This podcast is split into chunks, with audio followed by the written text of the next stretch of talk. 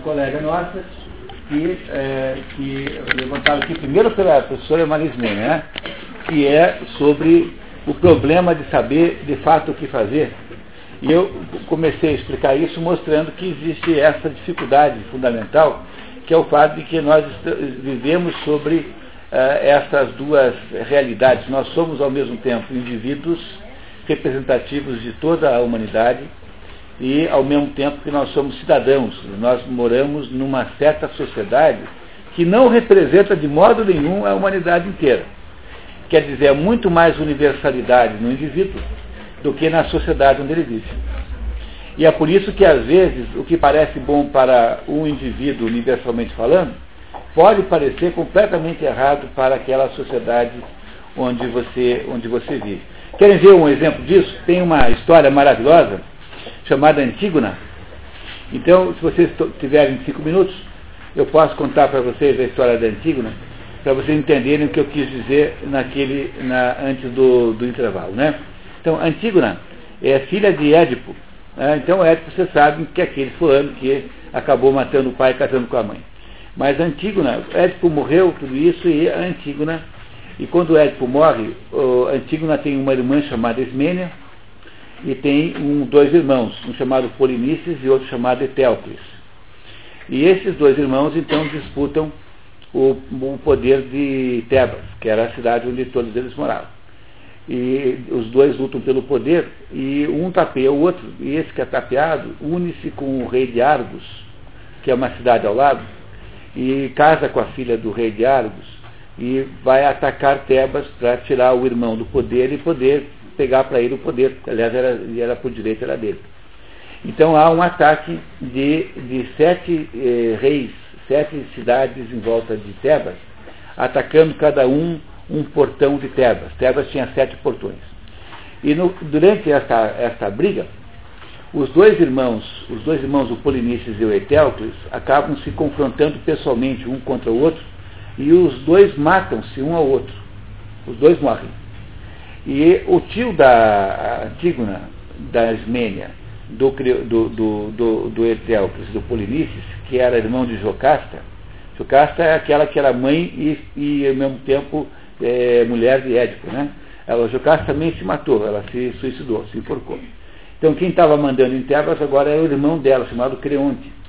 E aí então, quando o, acaba Tebas ganhando a guerra, e aí então o Creonte decreta, o Creonte decreta o seguinte, que o cadáver de, de Etéocles, que havia lutado por Tebas, seria enterrado com todas as honras, com todos os rituais fúnebres. E o cadáver de Polinices, que era aquele que estava tentando recuperar o poder, né, mas que havia atacado a cidade, seria deixado insepulto. Para um grego, não tem nada pior do que essa situação, porque o cadáver que foi deixado insepulto, ele não vai para o Hades, ele não muda para o outro mundo, o mundo subterrâneo, e fica vagueando por aí como um fantasma. Então a pior coisa que podia existir para um grego era ser morto e deixado insepulto. A ideia do, dos ritos funerários é que eles servem para dissipar, né, dissipar aquele cadáver psíquico que fica aí. Então a irmã dos dois, né, a Antígona é a irmã desses dois, né? A Ismênia não tem muita participação, ela está com um pouco de medo do, do, tio, então ela não faz muita coisa. Mas a irmã, que é a Antígona, chega para o tio e fala assim, mas tio, você não pode fazer uma coisa dessa? Mas por que, que eu não faço? Porque o, o, a, gente tem uma, a gente não pode deixar nenhum cadáver insepulto. Aí ele fala assim, não, mas eu não tenho pelas leis da cidade, diz assim o Creonte, pelas leis de Tebas, eu não posso enterrar, dar ritos funerários para o inimigo. Porque o Polinices atacou Tebas, então ele é inimigo. Então eu não posso, é, estou proibido pela lei da cidade de dar ritos funerários a um inimigo, alguém que quis nos matar. Daí a Antígona diz assim, mas tio, existe, existem leis do céu que são mais importantes do que as leis da terra. E segundo as leis do céu, o senhor não pode deixar o cadáver insepulto. Aí o Creonte fala, não, vou deixar sim. Eu acabei, eu acabei de ganhar a guerra, é o que mando e decreta a pena de morte para quem sepultasse o Polinices. A Antígona então vai lá escondida né, e vai é, sepultar o irmão, ela mesma, né, e mesmo sabendo da pena de morte. Aí a pega E, conforme a, a lei, ela é condenada à morte, condenada a ser emparedada viva. Né, colocada dentro de uma gruta e uma pedra enorme fecharia a porta, ela morreria lá dentro. E aí aparece um vidente chamado Tiresias, que é um vidente cego, e o vidente diz assim para o Creonte, Creonte, eu vim aqui dizer para você que se você fizer isso, vai acontecer um desastre. Aí ele, não, porque você é um bigarista, porque não sei o quê, pronto, teimou. O resultado é que é, a Antígona era namorada da filha do Creonte, né, namorava com o primo, e o primo, ao, ao saber do, da morte da, da moça, vai lá e se mata e a mãe, a mulher do Creonte, né, a mãe do, do, do, do, que se matou, vai lá e também se mata. E morre todo mundo. E é porque o, o Creonte desrespeitou uma lei do céu, insistindo numa lei da terra. Agora, o problema dessa história, no fundo, é o seguinte, né? Quem é que tem razão nisso? Porque, no fundo, no fundo, em última análise, os dois têm razão. Há uma lei da, da cidade, uma lei da terra, uma lei do, da sociedade, que precisa existir para que a sociedade funcione. E há uma lei do céu, que é a lei que o vale para o indivíduo em todos os lugares. E de vez em quando essas duas leis estão em conflito. E é por essa razão que é difícil saber o que fazer na prática quando você se defronta com essa situação que a professora ali acabou de descrever. Porque a lei, a lei da sociedade é uma e a, a lei do céu é outra. E, e, esse é o problema central. Como é que você faz para lidar com essa contradição? Entenderam o problema disso? Quer dizer, a gente pode ser um herói para o céu e ser um, um sujeito errado na terra. Essa é a história de Dom Quixote. Dom Quixote é o sujeito que é um perigo, né? ele é um sujeito que está errado perante a terra, mas Dom Quixote está completamente certo no que diz respeito sob a perspectiva do céu. Livro vai ter esse ano. Dom Quixote? É. Tem aqui? Vai ter. Ah, é? é o último livro. Ah, que bom. Olha aí, Dom Quixote estará aqui no programa na sexta-feira à noite. O último livro lá no final do ano, quase em dezembro, imagino, né? Por aí, o início de dezembro. Então, Dom Quixote conta essa história né, do sujeito que está errado na terra, mas está certo em relação ao céu. Essa que é a essência da ideia do Dom Quixote. Pois isso é alguma coisa excepcional? Não, mas isso é o problema da nossa própria vida. A nossa vida é, é isso. E por que, que professores não teriam que viver esse mesmo, esse mesmo problema, né? essa mesma dificuldade? É assim que é a vida. A, nossa grande salvação é que, como nós damos aula que bem entendemos na prática, nós sempre podemos é, falar um pouquinho das leis do céu para os alunos. Porque, no fundo, no fundo, saber que as leis do céu são mais importantes que as leis da terra é o que transforma um político qualquer num estadista. É o que transforma o, o, o bárbaro no samurai. Não é isso? Qual é a diferença que tem entre o bárbaro e o samurai? Os dois são máquinas de matar, os dois andam armados com a espada na mão. Mas o samurai, na mão esquerda, traz um crisântimo, que é a flor do perdão. Então, a diferença entre o bárbaro e o samurai é que o samurai sabe perdoar. Porque perdoar é uma lei do céu. E vingar-se é uma lei da terra. Então, o que transforma as pessoas em civilizadas é que quando elas começam a perceber que há leis mais altas do que essas leis da terra. Se a gente não ensiná-las desse jeito, com quem é que elas aprenderão? Você deixá-las sozinhas, elas vão aprender tudo com o Sérgio Malandro, com o, sei lá, com o Quiririca, não sei com quem. Tá? Vocês vão ver só o estrago que nós vamos fazer. Quer dizer, que nós vamos deixar que façam com eles. É isso, Gilberto. Você quer retomar a sua dúvida? É, queria só fazer um comentário ontem nós estávamos é, é, falando do, do livro do Dostoiévski sobre os polos, né? O polo luminoso e o polo abissal. E, e hoje aqui nós, nós, estamos aqui tratando o outro polo, que é o indivíduo e a sociedade. Né? E, e, e a gente ontem comentou também que é o, o, e hoje também nós falamos sobre o, o polo nascimento e morte, né? que são os polos que são articulados no eu de cada indivíduo, que é o, o, o sistema atencional que a gente fica tentando explicar a todo momento e não sabe como então, fazer. Então, qual é a conclusão? A conclusão é que a vida humana caracteriza-se por tensões permanentes e contínuas, em todos os aspectos. Então, esses seis polos que. Né? Só, tem, só tem polos. A nossa vida humana é aquele negócio que acontece no meio de um conjunto incrível de tensões o tempo todo, o tempo todo. Nós somos, quando, quando a gente foi feito por Deus, Deus nos disse assim, olha, eu vou fazer o homem a minha imagem e semelhança. E quando nós fomos expulsos do paraíso, o anjo nos disse que uh, pulvi sunt et, sunt et, ad pulverem reverteris. Quer dizer, somos pó e ao pó voltaremos. Nós somos ao mesmo tempo feitos imagem e semelhança de Deus e ao mesmo tempo nós somos um pouquinho só de poeira. Não é uma coisa difícil viver uma vida nessa situação? Porque se nós fôssemos 100% divinos, ficaria fácil. Nós fôssemos 100% poeira, ficaria fácil também. Quer dizer, você, os, os, os, os quatis não têm problemas existenciais. Você vê algum quati? Assim, todo deprimido, sabe? assim, meu Deus, não sei quem sou, quem eu sou, entendeu? Não, né? então, não tem isso. Então, o problema do ser humano é a razão pela qual nós temos um, um, certo grau de sofrimento é que nós vivemos sob essas tensões. A nossa vida é tensional. Se vocês entendessem isso verdadeiramente no final do ano, eu juro para vocês que eu teria achado que valeu a pena todo o esforço que foi feito aqui, se vocês tivessem capaz de perceber essa realidade. E quando você estuda o Gênesis na Bíblia, vamos ter daqui a alguns dias a Bíblia aqui também, o Gênesis, né, o Gênesis, vocês vão perceber que é isso que ela conta para você. Quando você estuda a teogonia, que é como nasceram os deuses, você vai perceber que é isso que está escrito lá também. E todas as histórias sobre a humanidade, todas as descrições do ser humano, são exatamente essas. De que nós somos esse ser sob tensões incríveis. E todo o mérito da existência humana está em saber lidar com essas tensões. Não é isso? De vez em quando você erra, você vacila, de vez em quando você se deixa é, aí é, seduzir, hipnotizar pelo polo obscuro da vida, não é isso?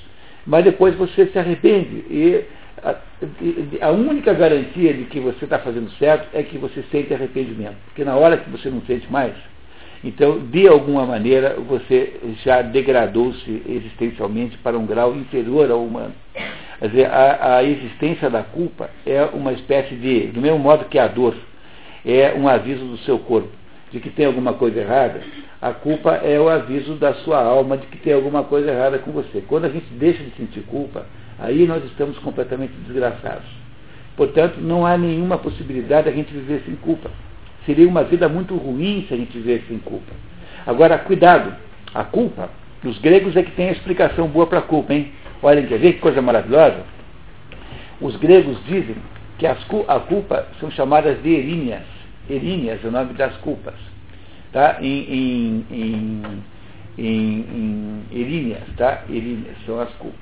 Em, uh, e as eríneas, que são a culpa, elas, uh, elas, elas têm uma, uma versão positiva que, que se chama Eumênides. Então, Eríneas e Eumênides é a mesma coisa. Qual é a diferença das duas? As culpas, as, as Eríneas são três mulheres, e as, as Eumênides também são três. São as mesmas mulheres, que uma hora são chamadas de Eríneas e outra hora de Eumênides. Qual é a diferença delas? É que as Eríneas representam a culpa no sentido mal da culpa, que é o sentido de remorso. E as Eumênides representam a culpa no sentido bom da culpa, que é o sentido de arrependimento. Entenderam a diferença dessas duas coisas? Porque quando você sente culpa, se você não sente culpa, desconfie muito que você seja marciano, hein? Tá? Você, se você nunca sentiu culpa na vida, é provável que você não pertence a esse mundo e não sabe. Provavelmente você é um agente né, alienígena que foi posto aqui, ele esqueceu da sua missão. Se você, se você é humano, sente culpa. Se você sente culpa, tem dois caminhos para essa culpa. Ou você fica o tempo todo remoendo, remoendo como um, um, um, um, moedor de carne da sua vida permanente, o tempo todo sofrendo, e aí então você está na mão das eríneas. E isso é muito ruim, porque a sua vida se transforma num inferno. Então, passar o resto da vida remoendo as coisas erradas que você fez. Ou você faz é, do modo positivo, em vez de, de olhar para as Eríneas, olhar para os Eumênides, que são as mesmas mulheres, e você diz assim, olha, eu fiz uma besteira, me arrependo muitíssimo de ter feito isso, e sinto muito, mas agora a vida continua e você esquece esse negócio e não fica remoendo de modo nenhum. Você se arrepende de ter feito e para de sofrer. São as duas maneiras. Vocês também já devem ter desconfiado agora que a confissão cristã serve para fazer transformar as Elíneas em Eumênides. Entenderam o que é a confissão cristã? É só isso. A confissão cristã permite que você vai lá, conta para alguém que está superior a você, que é superior espiritualmente a você, porque o padre não é seu padre. Quer dizer, o padre não é como falar com um psicólogo. O psicólogo é um pecador como você. O padre, quer você queira ou não queira, tem um poder espiritual maior que o seu. É, mesmo quando é um padre mau. Então, quem, é, a, nas memórias de Santa Catarina de Sena, ou é Santa Teresinha, Santa Catarina, né? ela diz assim, que tinha lá um padre que era um padre mau, que era um padre satânico, um padre, um padre, um padre é, assim, mau mesmo, e ela via, Santa Catarina via do lado do padre um monte de demônios. Mas quando o padre ia dar comunhão, em cima do padre, na, no cálice com a hóstia, estava Jesus Cristo. Porque, porque o, ato, é, o ato religioso não é feito pelo padre. O padre é apenas o intermediário de um ato que é feito por Deus diretamente. É por isso que o padre tem poder espiritual, mesmo quando não é um padre muito católico, no sentido próprio da palavra. Mesmo quando o padre não é muito católico, ele tem poder espiritual sim. Porque o ato, o ato do sacramento não é um ato humano. Ele não é da autoria do padre. O padre é apenas uma espécie de instrumento pelo qual ele acontece. Então vamos deixar disso, porque se gente tivesse que fazer cadastro de padre para poder ir à missa, nós estávamos perdidos. Não dava para fazer missa nenhuma, porque até conseguir o cadastro. Né? Não dá. Então quando você vai à missa e passa lá pela, pela experiência da missa, essa experiência não acontece nesse mundo, não é uma experiência humana, é uma experiência é, fora desse mundo. Então, o padre, em princípio, é meio secundário, mas o fato de que ele está, de que ele tem, que ele é um instrumento espiritual, faz com que, quando você se confessa com ele, ele tem, de fato, o poder de cancelar os seus pecados. E como ele cancelou os seus pecados, você se arrepende sinceramente e vai viver a vida sem sofrer. É esse o sentido da confissão cristã. É você, em vez de se jogar no covil das erínneas, que você vá para o, o, né, para a sala de terapia das Eumênides. Quer dizer, a culpa, de acordo com os gregos, tem essas duas uh, noções, essas duas conotações. Ou ela é Irínea, ou ela é Eumênide. Você é que escolhe qual lado você quer ver. Remorso quando é Irínea. E remorso é quando é Irínea. E Eumênides é quando é, é, simplesmente arrependimento. Não é isso? Tá? Compreenderam isso, pessoal? É muito importante entender isso na vida, hein? Olha, isso é muito importante. As Erínneas nasceram quando o Cronos é, castrou o pai dele. Então, quando o Cronos castra, castra Urano, tá? mas veja bem que é uma castração, não, tem que não, cuidado de não levar as coisas ao pé da letra, porque equivale àquilo que os cristãos dizem que no sétimo dia Deus descansou. Então, Urano fez o mundo, aí ele é castrado pelo filho Cronos. O que, que significa que ele é castrado? Ele não é morto, porque ele não pode ser morto, ele é um Deus eterno. Mas ele para, ele não tem mais ação naquele momento. É como Deus fez. Deus criou o mundo e agora o mundo existe e funciona pelas suas próprias forças.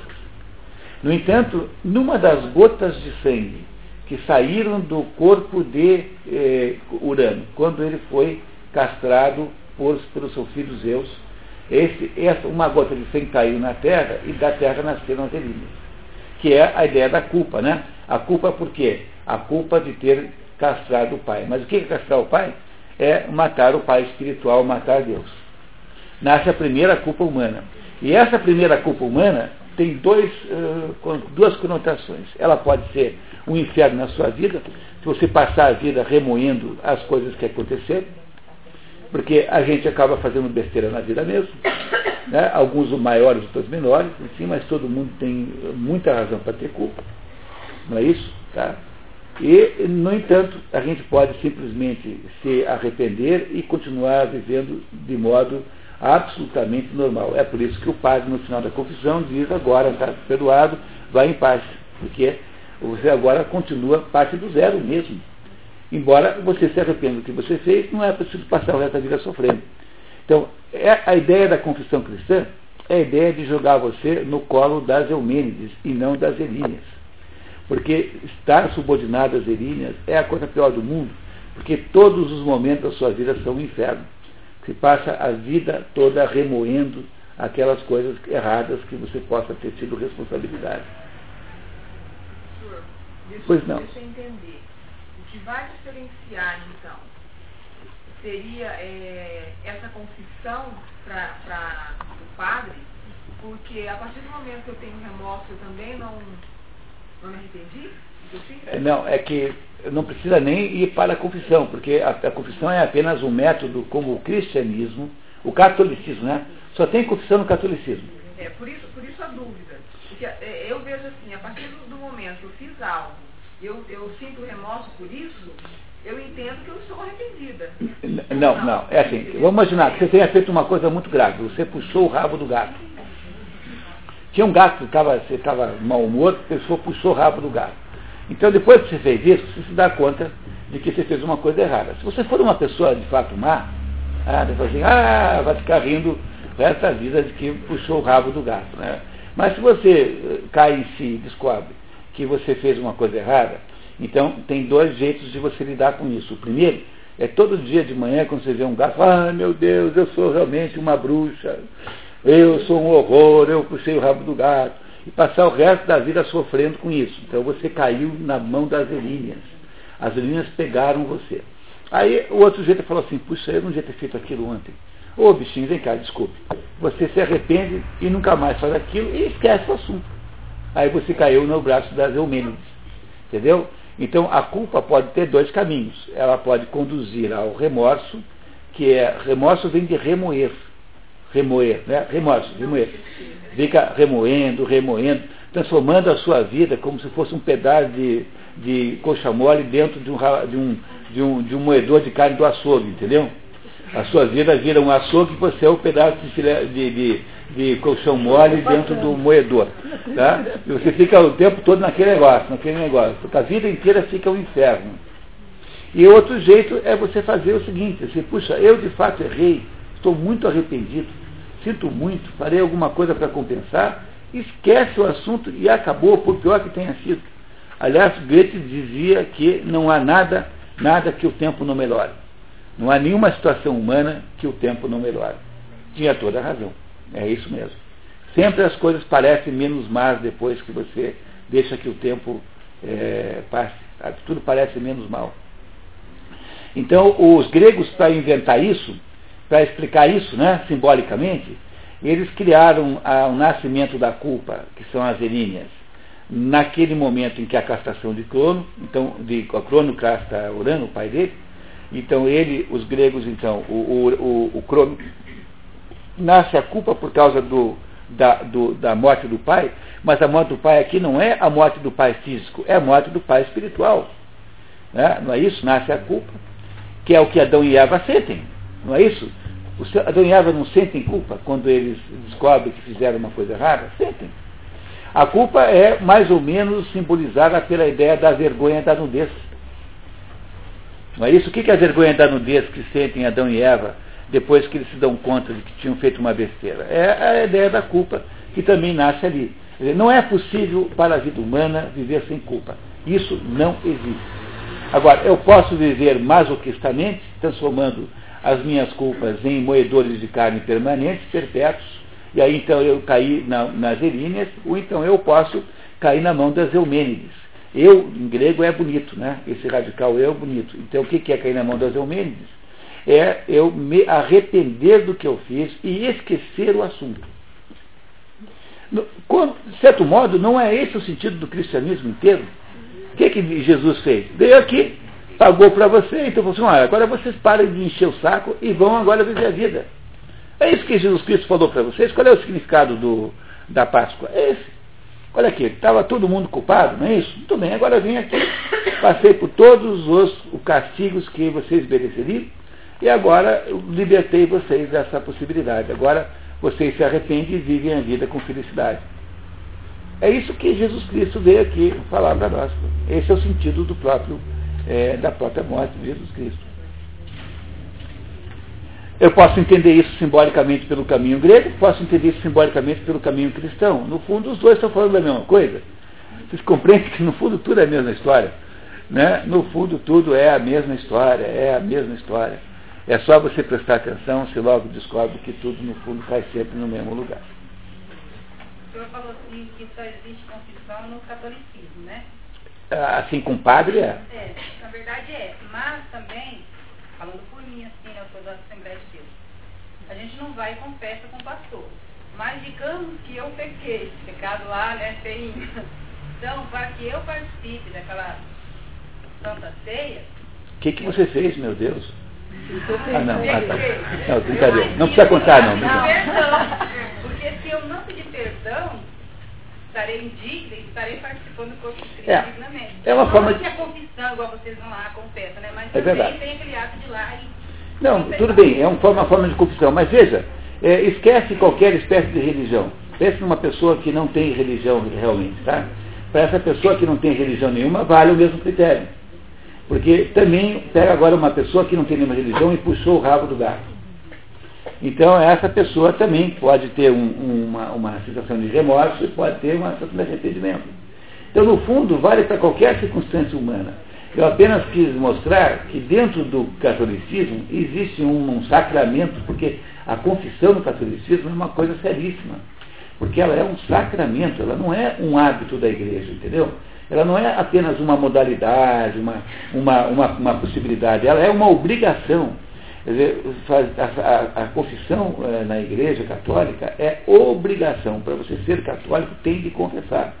Porque ela é um sacramento, ela não é apenas uma ideia, assim, uma possibilidade. Ela não é um opcional, entendeu? Ela é obrigatória, ela está no centro do catolicismo, como, como, como, como um dos sacramentos. Então, perdão, eu estava apenas tentando mostrar para vocês qual é o significado do, do, do, da confissão católica dentro desse contexto que nós estamos debatendo aqui, que é o contexto da, da, de escolher entre as eríneas e as eumínides. Então, portanto, parem de sofrer, por favor. Arrependam-se sinceramente né, e casem com as eumênides e não com as eríneas. A não ser que vocês sejam sadomasoquistas, aí já é diferente. Aí envolve algum prazer, bom, aí já não, não sei mais. tá certo? Vamos em frente, pessoal? Que tal? Alguma dúvida mais? Nenhuma dúvida. Então, continuamos. No resumo de vocês aí, página 2, para quem está acompanhando o livro 122. Muito bem, vamos lá. A sua mensagem prossegue logicamente com a revelação da recompensa, que traz consigo o sacrifício de si próprio em honra da polis. Quer se caia no campo de batalha, quer se regresse triunfante. Ele está falando da mensagem daquele poeta, das obras daquele poeta, aquele espartano, né?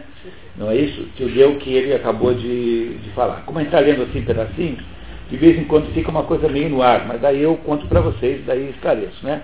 Então veja, a sua mensagem prossegue logicamente com a revelação da recompensa que traz consigo o sacrifício de si próprio em honra da polis o sacrifício de si próprio em honra da polis é a noção de patriotismo.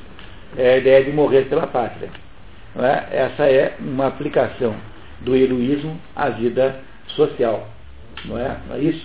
Mas eu, eu não preciso ser herói apenas nessa circunstância. Eu posso ser herói se eu sacrificar a minha vida em honra de uma outra pessoa. Se você der a sua vida para uma outra pessoa, que pode ser de um modo direto e pode ser um modo indireto. Por exemplo, aquela mãe que cuidou de cinco filhos a vida inteira é uma pessoa de natureza heróica. Então, eu dizia ontem à noite que a gente tem que olhar para os nossos pais e avós e olhar com eles com respeito gigantesco. Esse é o sentido do mandamento honrar pai e mãe. Porque, porque se você pensar com justiça, é, veja o quanto não fizeram por você essas pessoas. Quer dizer, quanto uma mãe que passou a vida inteira dedicada exclusivamente a criar 5, 10, 12, 15 filhos, às vezes, né, tem um mérito existencial extraordinário. Ela anulou a própria existência em favor dos outros.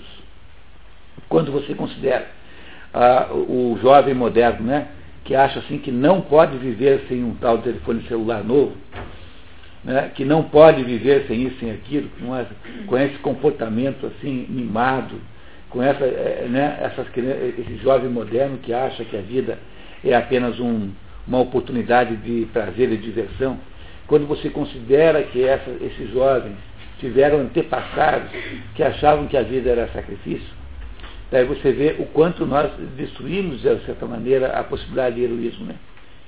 Todos os antepassados que nós tivemos foram, de alguma maneira, heróicos.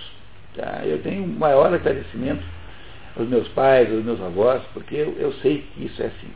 Fizeram sacrifícios por, por mim, né, indiretamente, que eu, eu não fiz pelos, pelos meus filhos. Então, professor, por isso quando a, a está colocando hoje, quando você procura heróis e você não encontra, é, eu fiquei questionando. De repente você não encontra um herói para todos. Né? Mas se você pensar num herói para você, para si, você vai encontrar. Né? Porque em volta da gente sempre tem. É porque quando a gente não tem heróis sociais, porque o problema do Brasil é que os nossos heróis são todos pilantras. É o Zé Carioca, é o Saci Pererê, é o a Mula Sem Cabeça. Entendeu? O herói brasileiro é o Macunaíma. Quem definiu bem isso é o Macunaíma. Tem, tem dois livros para vocês entenderem o Brasil. Se quiserem sugestão, leiam o Macunaíma, do Mário de Andrade, e leiam um livro do Diogo Mainardi, chamado Contra o Brasil.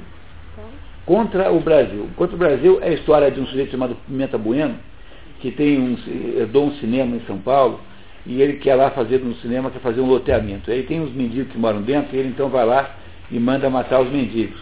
Depois, para fugir da polícia, ele faz uma viagem pelo interior do, do Brasil, tentando refazer aqueles percursos, aqueles do Rondon, lá daqueles percursos lá daqueles indigenistas, e vai fazendo as maiores barbaridades. É, é, é, o, é o Brasil, o Brasil é esse negócio, tá? É o Pimenta Bueno, é o Brasil, tá? que é uma personagem desse livro do Diogo Mainardi chamado Contra o Brasil. É um livro moderno.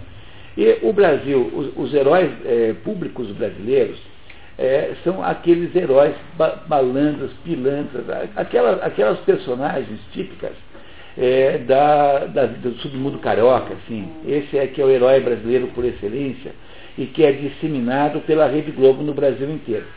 Aí quando você assiste uma novela em que há pessoas boas, você não tem a sensação que todo mundo que é bonzinho na novela é um farsante, que no fundo está fingindo que é bonzinho. Você não tem essa sensação clara. Então aí você percebe que o que caracteriza a literatura brasileira é que ela, ou mesmo as pessoas que são aparentemente boas, são todos farsantes, são todos mentirosos. Tirando um ou outro, por exemplo, você pega um sujeito que não é farsante, quem que não é? É o, é o, o, o Brás Cubas, do Machado de Assis. Por que, que o Brás Cubas não é um farsante? Porque ele já morreu, então ele está fazendo as suas memórias póstumas. Então, como ele já morreu, ele não tem coragem de ser sincero. Então eu falo assim, ah, minha vida foi assim, assim, assim. Você pega o conselheiro Aires, que é outro, outro personagem do Machado de Assis, ele também é sincero. Porque ele é um velho que já não tem nem, nenhuma expectativa da vida, volta de uma vida no exterior como diplomata e fica sentado na varanda da sua casa do Rio de Janeiro, no início do século XIX, XX, né, é, observando o mundo e fazendo conjecturas. Os outros todos são completamente mentirosos e farsantes, quer dizer, são pessoas que não são que são de fato. Então, esse é o problema, quer dizer, a nossa, a nossa, o imaginário literário de, de língua escrito no Brasil é um imaginário literário que só é composto de gente mentirosa e farsante. Esse é o problema central. Então, da literatura, não tem muita esperança de você conseguir heróis, sabe? Porque é sempre o herói quem é? É aquele espertalhão, aquele sujeito meio 171, entendeu? Aquele sujeito que se dá bem, né? A cultura do submundo carioca, ah, aquele negócio de se dar bem, ah, não é isso?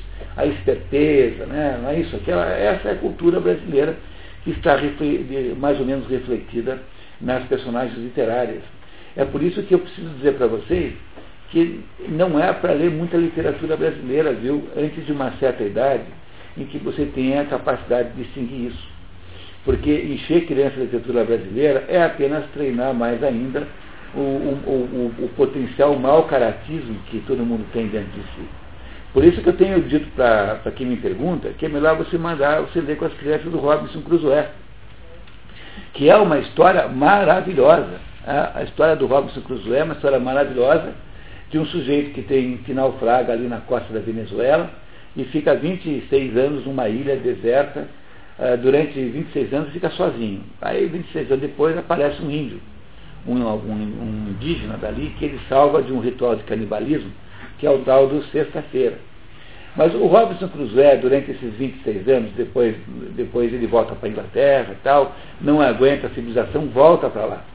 Depois faz um passeio pelo mundo inteiro. É um livro maravilhoso, maravilhoso. O Robinson Crusoe está querendo fazer o quê? ele está querendo estabelecer novamente a civilização humana, porque a história do Robinson Crusoe é uma, é, é uma alegoria, né? é uma alegoria do, da queda do paraíso. O que, que é o naufrágio do Robinson Crusoe? É apenas a ideia de que a nossa vida é uma, uma vida vivida com uns salvados de um naufrágio. Que naufrágio foi esse? Foi a queda do paraíso. Então, o que, que nós levamos para. salvamos o paraíso? Umas poucas porcarias ali, um trato de tábua, uns pregos, enfim, aquilo que um náufrago é, usa para sobreviver. Mas o, o, o Robinson Crusoe não está, é, não, ele está, ele não está querendo escapar dali, quer dizer, ele gostaria até de ir embora. Não é como tem um filme chamado Náufrago, com o Tom Hanks, que todo mundo assistiu aí. Uhum. Esse sujeito fica numa ilha, mas está louco para ir embora. Então fica neurotizado o tempo todo. Sujeito neurótico para ir embora. O Robson Crusoe não é assim. Ele fala assim, eu vou reconstituir a sociedade aqui. Então, é muito melhor você ensinar para uma criança esse livro, ler com, essa, com as crianças esse livro, Robson Crusoe, que é um livro feito para jovem, né? É, acho que não dá para seis anos, não dá, mas dá para um adolescente, tranquilamente do que você ensinar a ser mais pilantra do que eles já são. Entendeu? Eu acho que tem de ter uma economia gigantesca em literatura brasileira antes de uma certa idade. Dizer, literatura brasileira é um tipo de literatura que devia ter o mesmo, o mesmo tipo de cuidado é, que você deve ter para é, é, ensinar, por exemplo, para mostrar um filme com sexo explícito, só depois dos 18 porque é, pare, me parece ser potencialmente o mesmo problema. Porque a literatura brasileira, tirando aí uma meia dúzia de livros, ela é apenas uma reprodução. Ah, alguns livros são maravilhosos, por exemplo, aquela trilogia do Lima Barreto, que é a vida, a, a, o triste fim de Policarpo Quaresma, Quaresma né? A Memória de Isaías, do escrivão Isaías Caminha e a vida e a morte de Manuel Joaquim, é, é, Manuel Joaquim é, como é que é, é Sá, né? Esses três aí são três livros maravilhosos que explicam a alma brasileira. Mas aí é preciso que o professor ajude a entender o que eles significam. Então, a literatura brasileira é perigosa, porque se você não faz isso, você lê, a criança lê o contrário. Ela só pode ser administrada com muito cuidado e com muito. Quer dizer, a gente tem que ler na UTI. Mas os livros didáticos, então, eles trazem, já... né? Não, eles trazem literatura é, tentando mostrar heróis, né, brasileiros. Ah. E aí, é, então eu posso entender assim, que, por exemplo, o que é que eu sei da vida do Tiradentes? O que, que eu sei? Eu, só aquilo lá, aquilo não representa nada, mas a gente, você sabe que a gente faz uma exaltação aí, e a gente comemora isso, e a gente louva esses heróis, porque não é, gente, a gente faz isso na escola. É que o, o é que o, Dom Pedro, e aí teve que proclamou a República, e a Guerra dos Farrapos, e Canudos, né? assim a gente faz.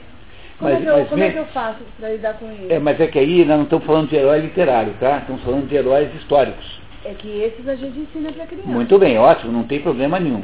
Agora, eu estou falando da literatura pura e simples, que é a literatura ficcional. Nessa não tem herói nenhum positivo. Então, a literatura ficcional é aquele negócio, tem que ler na UTI, com todos aqueles cuidados lá para não deixar sair do. Então, então, depois de uma certa idade, não tem mais problema, mas eh, não é para você fazer uma formação de adolescente com base em literatura brasileira não é para fazer isso. Você tem que ler. É, eu fiz uma lista de 20 livros, que eu acho que são livros essenciais. É melhor ler O Senhor dos Anéis do que ler o, o, os livros do Jorge Amado, por exemplo.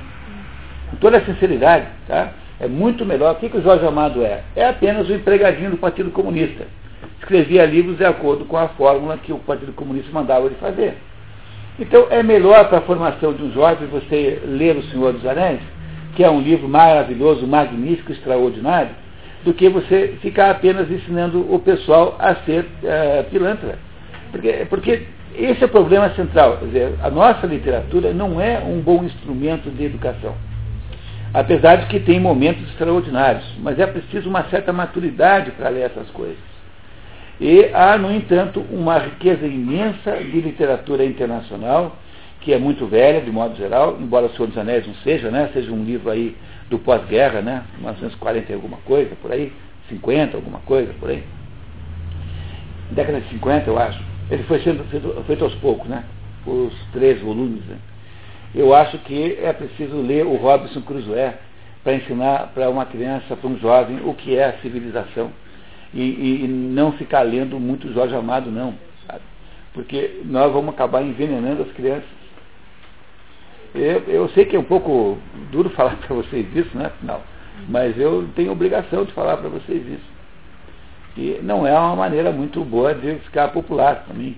Né? né? Não é isso? Mas como eu não tenho mais na vida nenhuma pretensão de ser uma pessoa maravilhosa,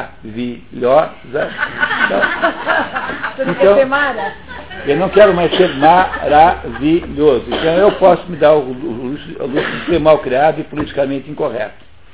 Então eu não tenho mais esse problema. Porque se eu quiser ser uma pessoa maravilhosa. Eu teria que ser assim, um, entendeu? Um admirador daquela, daquele negócio meio baiano, daqueles romances tal, do, do Ziraldo, achar bacana tudo aqui. Tal, mas eu não tenho mais esse problema na vida. Então eu posso ser mal criado quanto eu quiser. Né? É uma libertação de alguma maneira, né? alguma compensação né? na, na, vida. Compreenderam isso, pessoal? Então, então é, é assim, esse nosso esforço aqui de um ano é para a gente começar a desconfiar de algumas coisas que pareciam é, consolidadas. Tá certo? Continuamos? Então vamos lá. Mas aquele que cai entre os combatentes e perde a vida bem amada, cobre de glória a sua cidade, os seus concidadãos e o seu pai, ao ser chorado por todos, novos e velhos, quando jaz com o peito o côncavo escudo e a armadura trespassados por muitos projéteis, a sua dolorosa memória enche a cidade inteira, e são honrados entre os homens o seu sepulcro e os seus filhos, e os filhos dos seus filhos, e toda a sua linhagem. A honra do seu nome não se extingue jamais, e, mesmo que jaza no seio da terra, torna-se imortal. Então, é o que a Ismênia acabou de dizer. Está escrito aqui igualzinho. Quer dizer, a gente tem que pegar as pessoas que fizeram coisas verdadeiramente heróicas e contar para as crianças que elas existem. Agora, se a gente transforma o Luiz Carlos Prestes em herói nacional, pois o Luiz Carlos Prestes é um sujeito de absolutamente vil, é um assassino, mandou matar uma mocinha de 17 anos, não estou inventando, isso está, eles mesmo admitem, é um sujeito criminoso, um assassino, homicida, cruel, é isso que é o Luiz Carlos Prestes. Agora a gente vai na escola, em vez de falar do, do herói Tiradentes, fala desse débil mental, como sendo é, o exemplo de modelo humano brasileiro. A gente já perdeu completamente a ideia do que seja é, o bem e o mal. Entenderam o problema? A gente não sabe mais distinguir o que é verdadeiramente moralmente correto ou não. Dizer, nós estamos aí produzindo aí uma, uma, uma, uma, uma desgraça, porque a gente passa a transformar a escola num proselitismo de canalhas, da canalice, da, do, do, do, do, baixo mundo, de pessoas más. O que, que vocês acham de um sujeito que pega, monta um tribunal revolucionário de cinco ou seis coleguinhas dele e, e decide que a fulaninha lá é traidora da causa comunista e resolve matar a moça? Elza Fernandes. Vocês acham que uma pessoa dessas deveria ser transformada em herói nacional? Aí ninguém queria matar a moça, porque quem quer fazer uma barbaridade dessa? Aí ele fez todas as pressões para obrigar o pessoal a matar a moça. Um dia foram lá, estrangularam a garota, cortaram, esquartejaram inteiramente o corpo para poder enterrar lá num buraco lá qualquer. Então, essa pessoa, que o Luiz Carlos Freire, que daqui a pouquinho tem nome de viaduto em homenagem a ele, nome de avenidas. Bom, quando nós chegamos nesse ponto, nós perdemos completamente a noção do que possa ser certo e errado. Então, é isso, quer dizer, Zênia, é para fazer o proselitismo do, do, do, do, herói? É, mas é do herói verdadeiro, né? Não é isso? É isso que está aqui nos explicando que os espartanos fizeram. Que era essa ideia de que morrer para a pátria era uma coisa meritória. Que isso, assim, honrava a sua cidade e honrava o seu pai. Todos os antigos achavam que a obrigação de quem está agora é honrar os seus antepassados, é melhorar o seu, enobrecer os seus antepassados. De modo geral, né, a gente acha que os nossos antepassados nos, nos enobreceram.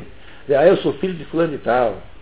Não é? As pessoas alegam aos seus antepassados para comprovar uh, a sua superioridade. E os antigos achavam que a nossa obrigação nessa vida é melhorar a vida daqueles que vieram antes. Como? É, fazendo coisas melhores do que eles. Porque quando a gente faz coisas melhores do que eles, nós melhoramos o, o, o mundo que veio antes. Essa é a ideia oriental de karma e dharma. Vocês entendem essas duas ideias? Querem que eu explique? Eu posso explicar em cinco minutos. Karma, os orientais falam em karma, né? O que é karma? É assim, quando você nasce, você não, não parece com os seus antepassados fisicamente? Parece, né? Você tem os olhos parecidos com os seus antepassados, as suas orelhas lembram do seu tio, não é assim? Quer dizer, quando a gente nasce, a gente parece com alguém que veio antes, não é? É isso. Bom, do mesmo modo que você parece com alguém que veio antes, você também tem, traz com você uma espécie de índole. A índole é um jeito de ser que também você herda dos seus antepassados. Um jeito de ser que faz com que você se pareça com a sua família que veio antes, com todos os seus antepassados. E essa índole que você herdou chama-se karma para os, para os, os hindus. Karma né, é isso, é um jeito de ser, é uma espécie de, de tendência, propensão, que, que faz com que vocês pareçam com o quem veio antes. É por isso que a adoção é um problema, porque as crianças adotadas trazem o karma da sua família biológica. E é por isso que às vezes a adoção é um inferno, porque há uma incompatibilidade entre o jeito daquela criança ser e a família para onde ela foi. E isso é verdade, é claramente assim. Isso não é um problema de. não é que aquela criança era pobre, não é isso. É que é o jeito, aquela herança que ela trouxe de índole, às vezes não combina com a índole da família que a adotou. Esse é o maior problema da adoção. É, é não é um problema insolúvel, mas é preciso saber que ele existe. Então, o, o karma é tudo aquilo que você recebeu sem ter pedido para receber, porque você nasceu numa certa família que você não escolheu, não é isso? E, e que você tem que enfrentar. Olha, o que, que significa isso? Significa que dentro dessa índole há coisas positivas e coisas negativas. Há, há, há, há aí tendências más também, negativas, doentias, é, patológicas nessa índole. E qual é, o que, que você deve fazer com isso? Bom, já que você recebeu isso sem ter desejado, já que isso é um fato consumado, então o karma só pode ser melhorado pelo dharma. Dharma é obrigação. Se karma é uma espécie de herança, o dharma é uma espécie de obrigação. A sua vida fica então obrigada a você fazer atos positivos é, para compensar é, eventuais, né, para compensar eventuais é, é, é, componentes negativos do seu karma. Compreenderam o que é isso? Então, essa é a ideia central nisso. Nós, nós deveríamos necessariamente melhorar a, os nossos antepassados. A nossa obrigação é que nós temos que enobrecer os nossos antepassados. Para quem quiser saber uma história concreta disso, no livro Os Irmãos Karamazov, que aliás já foi feito aqui ano passado, o, o, o Alyosha, que é o filho mais novo, é que faz isso, porque a família Karamazov é uma família desgraçada, tá? é uma família de muitas maldades, então é uma família de muito mal karma. E, no entanto, ele, Alyosha, fazendo atos pessoais de abnegação, de heroísmo, ele melhora o karma da família. Né? Ele melhora, portanto, o karma da sua família, fazendo a sua obrigação. Quer dizer, Dharma é a obrigação é fazer a obrigação pela qual você melhora o karma. Existe essa mania hoje em dia de fazer regressão a vidas passadas. Não tem esse negócio? Então, se. Uh, eu, eu, não sei se isso existe de fato, possivelmente não existe, mas quando você descobre lá, né, quando você então faz uma. uma quando você faz lá uma, uma, uma regressão dessa, né, a vidas passadas, e você é, é, fica sabendo de fatos que são atribuídos a você em outras vidas, provavelmente esses fatos, se essa, se essa técnica funciona de alguma maneira, o que está errado não é a descrição dos fatos, mas é em atribuir a você aqueles acontecimentos. Então, aqueles acontecimentos que são atribuídos a você, na verdade, são dos seus antepassados. E que você herdou, trouxe com você, do mesmo modo que você trouxe dos seus antepassados a cor dos olhos, o tipo de pele que você tem, o modo de andar, né, o modo de ser, tudo isso você herdou. Por que, que você não pode herdar também as índoles familiares? Isso é o karma, chama-se karma isso. E a obrigação de quem vem depois é melhorar o karma da família. Mas como é que se melhora o karma da família? É juntando coisas boas àqueles aspectos, eh, às vezes maus, que foram herdados, de modo que o seu filho será melhor, terá um karma diferente do que o que você recebeu. E se o seu filho for tão heróico quanto você, foi tão capaz de melhorar o karma da família, o seu neto será melhor, e o seu bisneto será melhor, e assim por diante. Esse é o sentido é, hindu da mesma coisa que está escrito aqui. Né? A mesma coisa que está escrito. Alguma dúvida, pessoal? Podemos continuar? Então, vamos lá. Continuar. Página 123. Para quem está no livro, para quem está aí no texto. Na página 2, segundo parágrafo. Muito bem. Os gregos primitivos não conheceram a imortalidade da alma o homem morria com a morte do corpo. A psique. Psique ou psique? É, aqui está com psique. A gente nunca eh, tem certeza como, como, como é que você pronuncia palavras gregas, porque tem um problema sério aí que é o seguinte. É assim, de vez em quando eu ouço alguém falando peninsola. Porque um grego fala peninsola mesmo. Mas o problema é que a palavra peninsola grega não veio para o português do grego, veio via Roma, via latim. E o latim não é uma língua paroxítona como o grego. Então o latim é paroxítona. Então os, os latinos diziam península. Então em, em português é melhor falar península. Porque a índole, do, a índole do português é latina e não grega.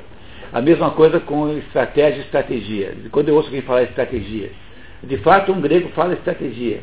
Mas, o, mas o, a palavra estratégia não veio para o português do grego, veio para o português pelo latim. E o latim, como tem índole proparoxítona, então o latim fala estratégia. E é por isso que nós devemos falar estratégia. Então, quando vez que você tem uma palavra grega, é esse inferno, porque é arete ou arete. Né? Arete ou arete. Então eu já desisti desse assunto e, e estabeleci a regra que vale tudo. Porque, porque na prática mesmo, ou você pronuncia com uma índole grega ou com uma índole é, latina. Mas no fundo, no fundo é a mesma coisa. Então pode falar psique, como nós falamos em português. Veja, em português a gente tem que falar psique, porque a nossa índole é, é, é paroxítona, né? O português é uma língua paroxítona. De modo geral, o acento tônico cai na penúltima linha, é, sílaba. Mas um grego falaria psique. Isso tanto faz na prática, não tem menor importância, não é por isso que nós vamos brigar. Tá? Não é isso? Entendeu que é um problema meio insolúvel? Porque eh, tem o caminho grego e o caminho latino. E se, por um lado, o grego tem a preferência por ser ele próprio a língua geradora da palavra, o latim é, tem a preferência maternal. Você não vai tratar mal sua mãe, né? Não é isso? Então, então é, atendendo então, né, em homenagem à nossa mãe, nós deveríamos falar com a pronúncia, com a, com a sílaba tônica é, romana, latina. Mas é, no fundo, um problema insolúvel. Então também não tem muita importância, não nos incomodemos muito com isso.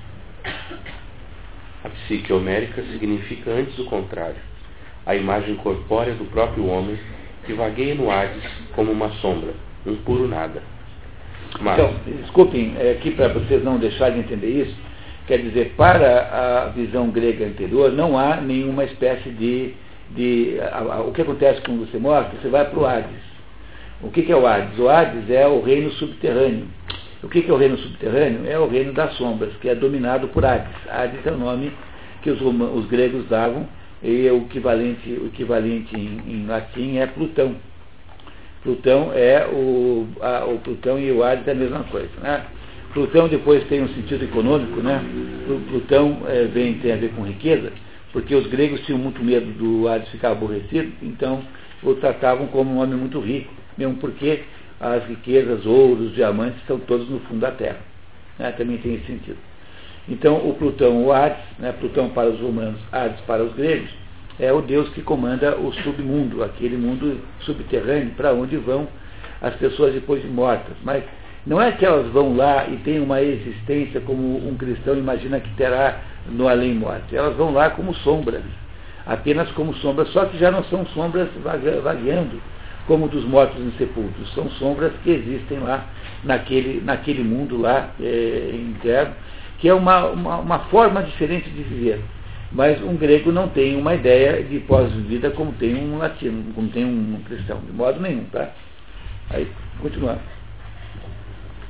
Mas, se alguém, pela oferta de sua vida, se eleva a um ser mais alto, acima da existência humana comum, a polis concede-lhe a imortalidade do seu eu ideal, isto é, do seu nome. Não só a polis, porque também, de acordo com o seu grau de heroísmo, você vai para o Olimpo e você não vai para o Hades. Por exemplo, Édipo não está no Hades.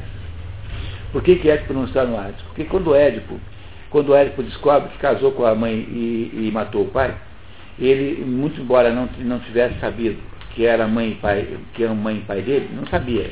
Quer dizer, Édipo não tinha complexo de Édipo, né? né? Se tinha um ser que não tinha complexo de Édipo, era Édipo. Então ele, a hora que descobre que fez isso, ele, ele fura os próprios olhos a, a, a mãe, a Jocasta, que é a mãe e mulher dele, se enforca, ele então vê o cadáver da mulher, tira um broche que ela tinha na roupa, e fura os olhos com o broche, e fica cego. E aí o couro, é, o, o, o, povo, né, porque o couro representa o povo, fala assim, olha, você está muito enganado, não devia ter feito isso, você não sabia. Aí ele, é, no entanto, assume a responsabilidade por, aquela, por aquele ato. Entenderam o que é que fez, que é que fez é, Édipo? assumiu a responsabilidade por aquele ato, muito embora ele não tivesse culpa rigorosamente falando, porque ele não sabia que era o pai e a mãe, porque ele foi, ele, ele tinha alguma culpa de um, de um, certo ponto de vista, mas não de ter casado com a mãe e, e matado o pai. Isso ele não fez de propósito. Aí então Édipo foi expulso da cidade, expulso de Tebas. E vai para onde, Édipo? Édipo vai para Colono. Para onde? Para o santuário das Eumênides. Lembra das Eumênides? Quer dizer, Édipo vai para o santuário das Eumênides, que é onde ele pode é, é, é, exercer a sua culpa com arrependimento e não com remorso. Vai ao santuário das Eumênides e aí, quando chega lá, fica, Colono fica do lado de Atenas, sai de Tebas e vai para Colono, uma cidadezinha ao lado de Atenas. No santuário das Eumênides, ele pede então perdão, arrepende-se do que tinha feito e esquece. Aí o pessoal avisa lá o rei de Atenas, chamava-se Teseu, que estava lá, o Édipo, que tinha sido rei de Tebas, não era um sujeito qualquer. E o, o Teseu, então, vai lá encontrá-lo, né? E ele faz um acordo com o Teseu, que ele ficaria morando ali em Colono, portanto, Teseu morando no arrependimento, né? Não no remorso. E, e ele, e aí o, ele protegeria Atenas contra ataques de Tebas. O rei Teseu concorda, e depois de uma porção de, de acontecimentos, que eu não vou contar para vocês aqui, porque demoraria muito, ele acaba, há um trovão que vem do céu, um raio, como vocês sabem, o modo como Zeus se comunica pelo raio, né? o raio é o modo como Zeus se comunica. Dizer, o raio é o modo como o espírito atua sobre a terra. E aí então esse raio avisa Édipo de que ele deve se, local, deve se conduzir para o lugar da sua morte. E quando Édipo, então, é, está com as duas filhas, os dois filhos tinham morrido, lembra? O Polinices e o Teucris tinham se matado. Então as duas filhas, a Jocasta e a Ismênia, estão com ele, e as duas filhas o amavam de verdade. É, o amavam de verdade. E aí levam o pai até aquele lugar, as duas, mais uma comitiva e mais o Teseu. Quando chega num determinado local, ele, Édipo, pede para, diz que não pode mais ser acompanhado a não ser pelo Teseu. E os dois então se afastam, e todos os outros que estão ali, ah, os familiares, veem um clarão indescritível e em seguida Édipo desaparece completamente. Quer dizer, é, é como se é, Zeus tivesse descido à terra e o Teseu volta lívido, sem poder dizer uma palavra, que é o único que tinha visto. É como se Zeus tivesse retirado Édipo da terra e levado para o Olimpo. A, a mesma coisa acontece com Hércules. Hércules, quando está morrendo, ele, ele, ele sofria terrivelmente porque ele foi envenenado. Ele manda, então, né, um, um, um, amigo fazer uma pira funerária, acender, acendê-la e ele se jogaria em cima. Quando ele vai ser morto na pira funerária, Zeus desce do Olimpo, é, o leva para o Olimpo e o entrega em casamento uma deusa chamada Hebe. Hebe, que é de onde veio o nome da Hebe Camargo, veio dessa deusa Hebe, que é a deusa da alegria. Né? Deusa da alegria. Então o, o, o, o, Hércules acaba casando com a Hebe e é transformado em Deus e está no Olimpo. Quer dizer, mesmo que os gregos não tivessem um conceito de vida pós-morte em cristão, eles tinham a ideia de que o homem, ao ser heróico, ele mais ou menos se equipara aos deuses. Quer dizer, que ele tem alguma coisa, alguma coisa na vida humana que pode enobrecer o homem até mesmo o ponto de tirá-lo desse mundo e colocá-lo num grau espiritual superior. E é assim que os gregos lidavam com isso, mas eles não tinham os instrumentos que depois só o cristianismo traz de compreender o sentido da vida após morte. Então era isso que eles faziam na Grécia. Compreenderam isso, pessoal? Quer dizer, era possível ser santo também, do modo grego de ser santo. Né? Não é isso? Então, Fábio, por favor. Foi a partir daí que a ideia da glória heróica guardou, aos olhos dos gregos, este matiz político. O homem político alcança a perfeição através da perenidade da sua memória na comunidade pela qual viveu ou morreu. Só o crescente menosprezo pelo Estado, próprio das épocas seguintes, e a progressiva valorização da alma individual, que alcançou apogeu com o cristianismo, possibilitaram aos filósofos tomarem desprezo da glória por uma exigência moral. O cristianismo acaba com tudo isso, né? Porque para um grego não existe nenhuma diferença entre a lei do céu e a lei da terra, porque no fundo a lei da terra e a lei do céu são a mesma. É Jesus Cristo quem aparece e fala assim: dá a César o que é de César, dá a Deus o que é, o que é de Deus. Quando Jesus Cristo estabelece essa diferença, o mundo nunca mais foi o mesmo. Porque agora, no mundo moderno, a gente não sabe mais quem manda. Quem é que manda? É Deus ou é César? No tempo dos gregos não tinha esse problema, porque todo mundo era de alguma maneira uma espécie de sacerdote. Então, a lei do céu e a lei da terra podiam ter coincidência. Às vezes não tinham, mas podiam ter. Mas no mundo cristão não pode mais haver coincidência, porque agora a gente está na dúvida sobre quem é que manda, afinal de contas, se é Deus ou é César. E é essa a razão pelo qual não tem solução para o problema religioso no mundo moderno. Porque se você cria uma sociedade em que a religião e o Estado são a mesma coisa, é a fórmula islâmica.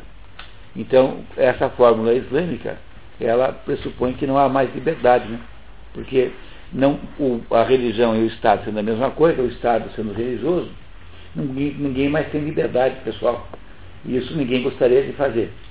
Se você cria a fórmula que nós temos hoje, em que o Estado cuida de, uma, de assuntos da terra e o, a religião é individual e pessoal, o Estado não tem autoridade moral nenhuma. E essa, esse problema é insolúvel. É mais uma tensão, Gilberto. Entendeu? A tensão, como é que ela se manifesta aí também? Ela se manifesta assim. Quer dizer, ou eu tenho uma sociedade que coincide o Estado com a religião, e daí dá o mundo islâmico, religião, ninguém vai querer morar num país assim. E, por outro lado, eu tenho uma sociedade como essa, que cada um pode ser o que bem entender, e que o Estado é teoricamente laico. Não é isso? Tá? Então, nesse, né, nesse Estado, nesse, nesse, nesse tipo de regime, o Estado não tem autoridade moral nenhuma. O que parece estar acontecendo no mundo hoje é uma tentativa de fusão novamente. Essa tentativa de fusão é, é o que acontece quando você tenta transformar o Estado em autoridade moral. Quer dizer, quando o Ministério da Saúde começa a dar palpite sobre isso e aquilo, quando o, o modo de você falar é fiscalizado pelo governo, todas essas coisas de educação para a cidadania, essas coisas todas, todas, todas, todas são uma nova tentativa de tomar o poder de Deus. É uma tentativa de César de tomar o poder que era de Deus. Então, dentro dessa tensão entre Deus e César, na Idade Média, prevalecia o modelo que Deus mandava em César. Agora, nesse momento, depois do Renascimento, né, o que tem é a tentativa de César mandar em Deus. Então, o tal do temporão do Ministério da Saúde, que é um monstro, né, um monstro esse Ministério da Saúde. Esse sujeito acha que pode legislar sobre o aborto, sobre a vida e a morte. Oh, o Ministério da Saúde, um cretino de um ministro, agora acha que pode legislar sobre a vida e a morte. Não é César tomando o lugar de Deus? Pô? Antigamente, os nossos assuntos, os assuntos de uma natureza dessa aqui, eram todos assuntos privados e espirituais. Com quem que você falava sobre os seus problemas existenciais. Com, com alguém mais velho, com alguém que você respeitava, com o padre, com o pastor, enfim. Você vai procurar alguém que você acha que está num nível espiritual maior do que você. No mundo moderno, é o governo quem, quem fica estabelecendo e legislando sobre comportamento humano. Ora, o que, que é isso? Isso é apenas a tentativa de César tomar o poder. Vocês compreenderam que no tempo dos, dos, gregos e romanos não tinham problema, mas quando Jesus diz que há coisas de Deus e coisas de César, pronto, nasceu mais uma tensão insolúvel para nos infernizar a vida, que é saber quem é que manda, afinal de contas. O modelo medieval da Idade Média era o modelo em que primeiro estava o poder espiritual, que era a igreja, depois tinha o poder temporal, que era o príncipe, depois tinha o poder econômico, que era o artesão, enfim, o que fosse, e depois tinha a massa. É essa estrutura social da Idade Média. Quer dizer, nessa estrutura social, quem mandava no, no, no corpo era o espírito. O espírito estava acima do, da, da, do, do, milênio, né? do mundo, da, do século, né? do século, que é o mundo, o mundo é, material. Pois no mundo moderno que nós estamos fazendo aqui, na medida em que esse modelo foi destruído pelo Renascimento, nesse mundo moderno o que nós estamos vendo é um gradual ah, avanço do poder temporal sobre o poder espiritual. É essa ideia de que o governo pode legislar sobre o que é bem e o que é mal, sobre o que está certo e o que está errado. Por isso digo para vocês, dá para imaginar uma Secretaria de Educação fazendo isso só na cidade de 5 mil habitantes porque aí você recuperou aquelas condições a, a, gregas do 2.700 anos atrás, quando havia uma população pequena com grande homogeneidade. Agora, quando a população cresce, não dá mais para fazer isso, porque o Estado tem uma agenda política que, no fundo, no fundo, ele tomar todo o poder para ele. Na cidade pequena, o Estado não consegue tomar o poder, porque o poder é muito, há muita proximidade entre as pessoas, há muita vida real concreta. Mas quando o Estado se deslocou dos valores sociais, a gente já não pode mais dar o poder para ele. Por isso que não, for, não funciona essa fórmula em lugar maior, imagino que seja aí a medida das abelhas, 45 mil habitantes. Abaixo disso dá, acima disso não dá mais. Então, o que a gente vê hoje em dia é a tentativa de César de tomar, desbancar Deus. O que, que é? É esses governantes daí que se acham capazes de estabelecer regras morais para que os outros cumpram. Regras que eles nunca cumprem para eles mesmos de jeito nenhum. No entanto, acham-se todos moralmente capacitados a tomar o lugar de Deus. Ora, mas que, mas que barbaridade. Né? Não, é, não é isso? É o, é o fim do mundo. É dizer, dentro dessa, dessa, dessa tensão nova, Deus e César, durante a maior parte da era cristã, venceu a primeira fórmula. Deus estava, é, estava acima e César abaixo. Nesse momento do mundo, nós estamos invertendo isso. Isso é sintoma do quê? Da decadência do Kali Yuga, da Idade do Ferro. É sintoma de que estão certos aqueles antigos que previam que iria haver um pedaço do processo em que tudo se inverteria. A ideia de dar para o Ministério da Educação, o Ministério da Saúde, não sei o que, a condução moral da vida alheia é simplesmente colocar César no lugar de Deus. Compreenderam? A serpente do, lá da tentação do paraíso perdido que venceu finalmente. Porque é isso que ela queria. Ela queria que os homens tivessem a sensação que são deuses. Pois é isso que nós estamos fazendo. Quem acabou vencendo é a serpente. A serpente venceu o processo. Tá certo, pessoal? Vamos em frente? Continuamos mais um pouquinho? Então vamos lá. Claro, para os gregos, e mesmo para toda a antiguidade, o herói é, pura e simplesmente, a mais alta forma de humanidade. No livro agora, em página 140. Achei, desculpe, eu, eu, queria apenas reforçar se vocês compreenderam essa última frase aqui. Quer ler de novo a última frase, Flávio? Para os gregos, e mesmo para toda a antiguidade, o herói é, pura e simplesmente, a mais alta forma de humanidade. O herói, já que os gregos não têm a, a ideia da santidade, eles têm então a ideia do herói, do, do heroísmo como a forma mais alta de humanidade. E é, e é isso que é, conduziu o processo de educação. A educação é ensinar as crianças a serem heróis. Então eu conto para vocês que eu tenho aquele grupo de leitura, como o de vocês aqui, só que é com 10 adolescentes lá na periferia de São Paulo. E aí então nós lemos a vida do Hércules, né? E o Hércules vai, cada vez que a gente se encontra, ele vai lá e faz um, uma façanha, que são aqueles 12 trabalhos. E os 12 trabalhos de Hércules são o quê? São tentativas heróicas de Hércules vencer os seus instintos básicos, vencer os seus desejos desorganizados, vencer as suas paixões é, é, indisciplinadas. No fundo, o que eu, eu, imagino que aquelas crianças ali vão ter uma, uma mínima noção sobre o que seja heroísmo. E o que é heroísmo para uma criança pobre na periferia de São Paulo? É não ser prostituta, é não ir para o tráfico, é recusar-se embora tudo em volta seja mal, e é assim mesmo, quer dizer, do lado direito da casa onde eu trabalho tem lá um cara que é assaltante de bancos. Do lado esquerdo tem lá os traficantes. Na frente tem um que já matou cinco. Esse é o ambiente social em que vivem aquelas crianças. Olha, se num ambiente mal, completamente mal, alguma daquelas crianças conseguir dizer assim, não serei igual, já terá valido a pena fazer esse esforço todo, porque elas já terão feito algum heroísmo. Não é isso? Então é por isso que foi escolhido o livro grego para dar, a, a dar essa, essa visão. Não que eu tenha alguma coisa contra o cristianismo, pelo contrário, né? mas pare, pare, pareceu que seria mais eficaz trabalhar com essa ideia de heroísmo aqui, que é na pessoa do Hércules, não é isso? Do que pensar numa outra fórmula qualquer.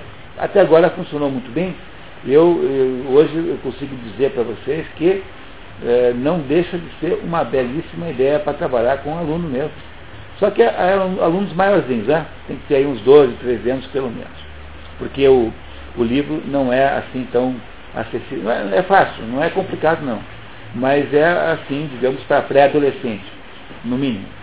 Mas essa seria uma boa ideia de fazer também uma leitura.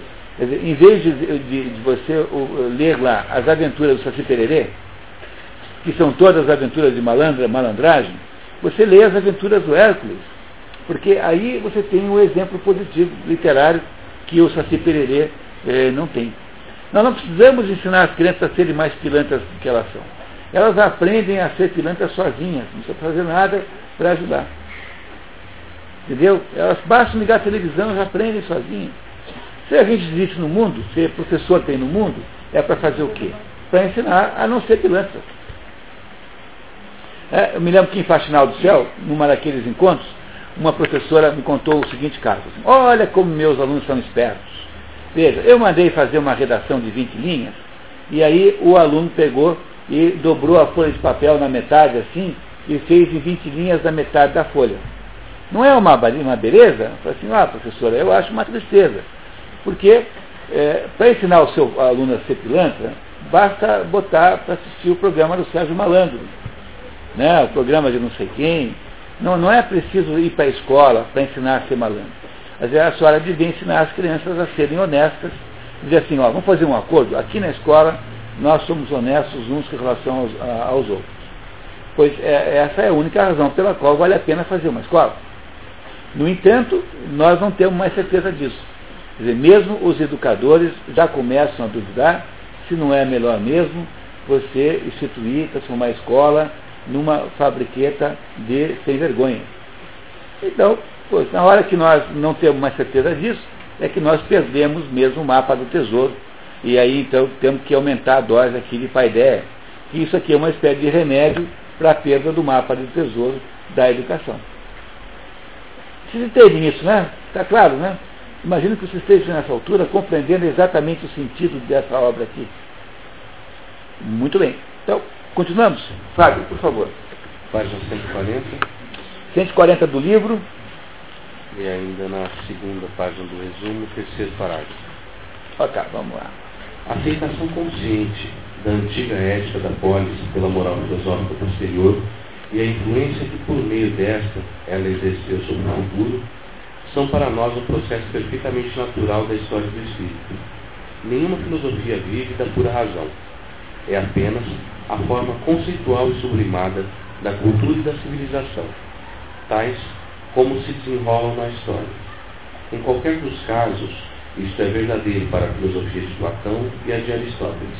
não podem ser compreendidas sem a cultura grega e nem a cultura grega sem elas. É, o que ele está dizendo é que filosofia não é alguma coisa que para no ar. A filosofia tem, está associada à vida. E é por essa razão que, rigorosamente falando, rigorosamente, rigorosamente falando, a filosofia só existe enquanto você a faz. Porque um livro de filosofia não é filosofia. Pela mesma razão de que o, a narração de um jogo de futebol não é igual a jogar futebol. Não é isso? Quando tem um sujeito narrando o jogo, fulano passa para fulano, que passa para ciclano, que chuta no gol, que bate na cara. Então, isso é futebol? Não. Isso é narração de um jogo de futebol. É, futebol mesmo, quem está jogando é o ciclano e o beltrano. Não é isso? Então, só existe futebol verdadeiramente na medida em que você o joga. Agora, a narração do jogo de futebol não é em si o futebol. Ela é apenas uma narração do jogo de futebol. Então, o que ele está dizendo é que com filosofia acontece a mesma coisa. Porque ler um livro sobre Aristóteles não é ler um livro de filosofia, não é fazer filosofia. É ler um livro sobre Aristóteles. Entenderam isso? É importante entender isso, hein? Tá? Ou seja, filosofia só acontece quando você a faz concretamente. Quem está filosofando está fazendo filosofia. Quando você ouve, é, quando você está lendo coisas sobre filosofia, seja a história da vida de um filósofo, seja a descrição da filosofia de um filósofo, a explicação de como é que ele pensava, isso não é filosofia rigorosamente. Isso é como a narração do jogo em relação ao próprio jogo. Portanto, para que possa existir a filosofia prática, acontece na vida real concreta. A vida real da sociedade grega, ela é a aplicação de, desses conceitos filosóficos, aí que acontece de fato a vida, a vida filosófica, né? E ao mesmo tempo que ela é a origem da, da meditação, quer dizer, ela é a, o material sobre o qual se medita filosoficamente. E é por isso que vai havendo dentro da Grécia, dentro desse, desse mundo aqui, uma tentativa em incorporar as percepções sobre o cosmos para os sistemas práticos da vida. Então, a roupa tem que refletir o cosmos, o sistema de justiça tem que refletir o cosmos. É isso que ele está falando aqui. Nesse momento ele está falando da justiça. Nós mudamos de capítulo. Esse capítulo chama-se O Estado Jurídico e o seu ideal de cidadão. Dizer, o ideal de cidadão, que é o ideal da organização social, passa a refletir, então, de acordo com os gregos, todas aquelas coisas que são, no fundo, o conteúdo da paideia. Ou seja, passa a refletir aqueles conhecimentos que os gregos tiveram sobre o cosmos. É por isso que nós vemos esse trechinho para entender isso. Não é isso? Então, continuamos. Página 141, quarto parágrafo da página 2. A gigantesca influência da polis na vida dos indivíduos baseava-se na identidade do pensamento dela. O Estado converteu-se num ser especificamente espiritual e reunia em si os mais altos aspectos da existência humana e os repartia como dons próprios. A este propósito, pensamos hoje, sobretudo, na pretensão do Estado em ministrar a educação aos seus cidadãos jovens. Até 45 mil habitantes, tá? Lembrando sempre, né? Lembre sempre disso. Só dá para fazer isso em lugares pequenos e homogêneos. Acima disso não dá mais. A educação pública dos jovens é, porém, uma exigência que a filosofia do século IV foi a primeira a formular. Esparta é o único dos estados mais antigos a exercer influência imediata na formação da juventude. Não obstante, na época do desenvolvimento da cultura da polis, foi o estado que, mesmo fora de Esparta, foi o educador dos seus cidadãos, pois considerou os concursos ginásticos e musicais celebrados em honra dos deuses uma espécie de autorrepresentação ideal e os colocou a seu serviço. São estas as mais altas representações da formação física e espiritual daqueles tempos. É com razão que Platão denomina antiga formação. Olha, reparem aí que nessa palavra grega escrita, a segunda palavrinha, está escrito em grego aí? Está escrito em grego. Então a segunda palavrinha é a paideia. Pi, olha o pi ali de P, né? O P, depois tem o alfa, o alfa que é o A, né? Pai, depois tem o I, pai. Depois tem o delta, o deltazinho ali, não é? E, que é o E, o I e o A de novo. Paideia. Viu como é que escreveram, como é que saiu paideia em grego? É daquele jeitinho ali. Tá? Então, escrito paideia ali em grego. Todo mundo, veja só, uma das consequências desse curso aqui é que todo mundo sai daqui falando grego no final do curso. Ontem à noite, ontem à noite o Kleber saiu falando russo aqui do curso. Né? Cadê o Kleber? Tá, não veio hoje que ele deve estar falando russo por aí. Veio sim, cara.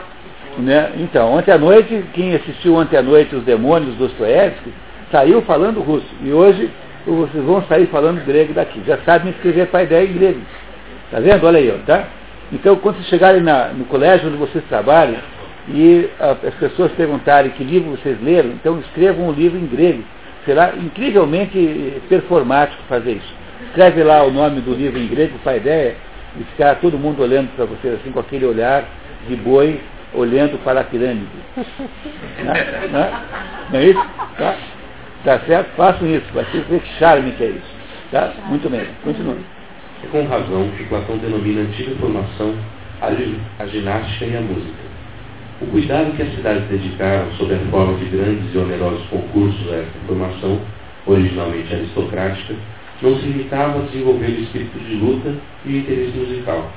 Era na competição que se formava o verdadeiro espírito comunitário.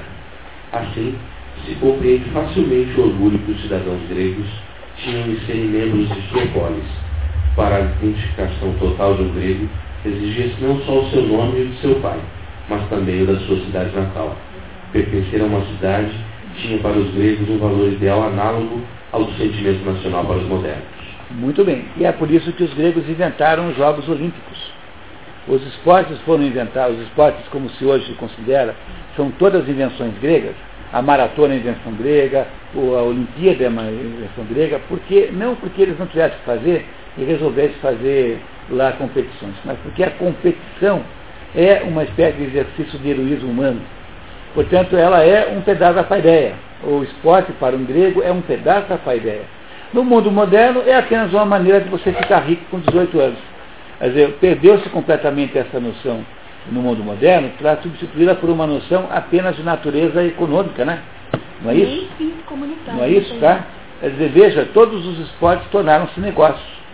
É tão incrível isso, olha, na década de no ano de 70, quando o Brasil ganhou a Copa do Mundo, para vocês verem como o, esporte, o futebol era uma coisa pobre, o Maluf, governador de São Paulo, então, deu para cada jogador um FUC de presente. E eles ficaram loucos de contente. Cada jogador ganhou um FUC I-70. FUC já não era mais um carro, assim, era feito um carro moderno. Então o Maluf deu para cada um um FUC. Né? E ficou todo mundo louco de contente que tinha conseguido arrumar um carro. Pô. E hoje em dia, imagine você dar para o Romário um Fiat Palio. Ele, ele, não vai nem buscar porque ele vai dizer, estão querendo, estão querendo se aproveitar de mim, não vou não, vou buscar coisa nenhuma. Não é isso que ele vai falar? Então ele vai achar que deram o carro para ele para tirar umas fotografias com ele e tal, para poder depois dizer, não é isso? Não vai nem buscar, porque não é isso? Não, não, quer dizer, a, a, a, a transformação, a, a monetização a comercialização do esporte é alguma coisa contrariamente contrária ao espírito original do esporte que prevalecia lá como um instrumento de educação do heroísmo,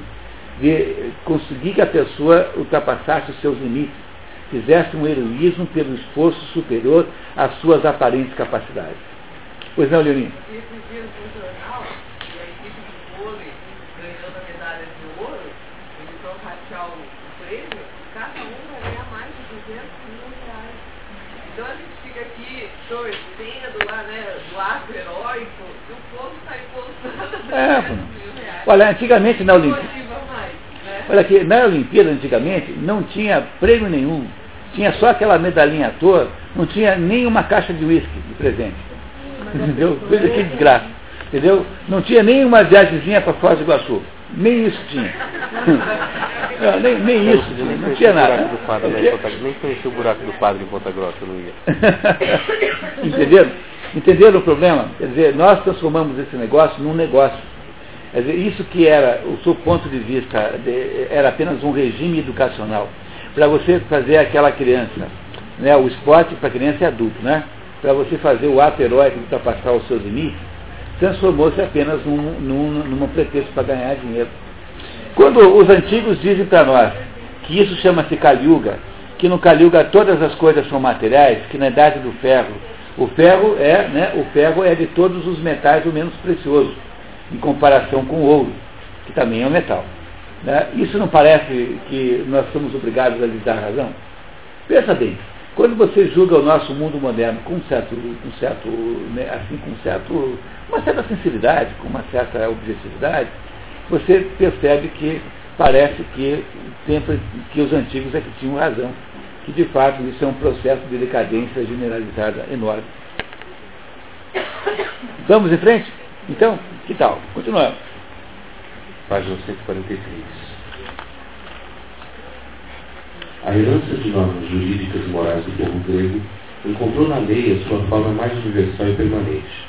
Platão combina sua obra de filosofia pedagógica com a sua conversão em legislador, na última e maior de suas obras, e Aristóteles conclui a ética com o um apelo a um legislador que realize o ideal. Então, então o, o Platão acaba, acaba, a sua última obra chama-se Leis, Leis, que é a maior obra de Platão é essa, maior em tamanho, né? Chama-se Leis. E o, o, Aristóteles, quando termina a Ética Nicômaco, acabei de ler agora com um grupo de alunos, lemos inteiramente a, a Ética Nicômaco. Então diz assim, bom, agora, tendo em vista isso, vamos falar agora de política. Quer dizer, vamos falar agora de como é que a gente transforma isso que a gente viu aqui em regimes políticos. Então aí viria em seguida o livro A Política, na sequência natural, em que ele vai tentar entender como é que se estabelece uma. como é que se transpõe para o mundo da sociedade, ou seja, da organização da sociedade, os princípios éticos que regem o indivíduo. Isso significa que para o, a, o grego, né, uma vez que você descobre coisas fundamentais sobre a vida, como por exemplo o fato de que a única solução para o homem é ser heróico, é preciso que as leis da cidade reflitam isso. E é por isso que esses dois grandes filósofos produzem obras associadas com a ideia de legislação. E é também por isso que todo profeta é legislador. Dizer, todos os profetas judaico-cristãos são todos legisladores. E é por isso que não dá para ter uma ideia de seja judaísmo fora dos dez mandamentos. Porque, perceba uma coisa importante, pessoal. Os dez mandamentos não são dez coisas que Deus nos manda fazer. Não são dez obrigações ranzinhas, dez obrigações moralistas. Os dez mandamentos são dez condições para que o mundo possa existir. Portanto, os dez mandamentos nada mais são do que é, um conjunto de Imagine um engenheiro que tenha que descrever o que, que tem que ter no cálculo de um prédio para um prédio ficar em pé. Pois é mais ou menos é, isso que os dez mandamentos representam do ponto de vista da sociedade humana. Os dez mandamentos são dez condições para que o mundo possa existir. São dez condições existenciais do mundo. É exatamente a mesma ideia que está aqui. Só que lá é feito diferente, né? Não é isso? Enquanto no caso dos gregos é a filosofia que vai descobrindo isso, para os judeus é a revelação. Né? Moisés sobe no alto do morro e volta de lá com as tábuas da lei. Então a revelação funciona no mundo judaico e aqui no mundo grego não tem revelação. Tem a filosofia, tem a, a, descoberta, né? não é isso, da, da, da realidade pelo caminho filosófico. São povos diferentes, mas acabam chegando no mesmo lugar. É isso, pessoal. Vamos em frente? Então vamos lá. A lei é também uma introdução à filosofia, à medida em que, entre os gregos, a sua criação era obra de uma personalidade superior.